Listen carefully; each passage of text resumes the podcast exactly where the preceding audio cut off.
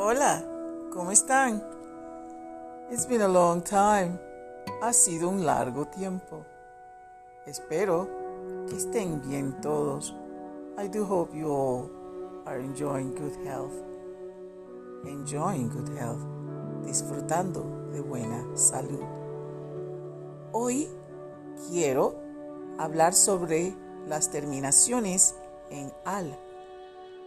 The AL endings. That's all we will talk about today.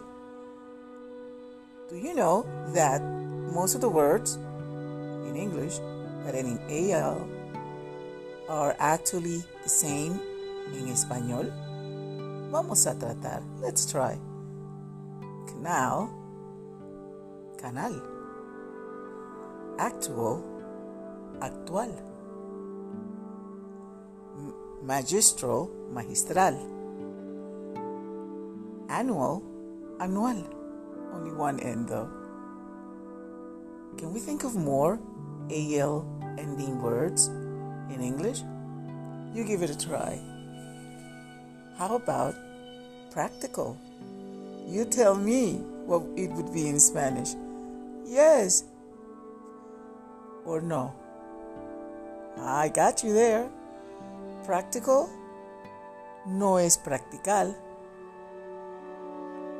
Hay algunas palabras, there will be some words that are not going to be, but for the most part, it is. So let's look up another more words that end in AL in español. That is your task. Think about them. And I can assure you they will end the same in español. Okay, you give it a try and let me know in your comments how easy it was. So we have critical. Critical no es critical. Critical is critical. What is another AL ending word? Hmm. We have palpable, palpable. But that's BLE. You get the ring. Try AL words and manual, manual. Let me know how many you got. This is all for now. Just a brief one.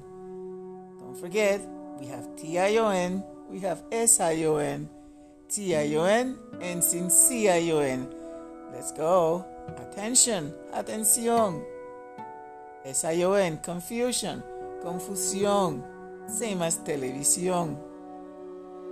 All these words connected and you're going to see that your vocabulary is much more advanced than you actually thought. I want you to think now of AL ending words.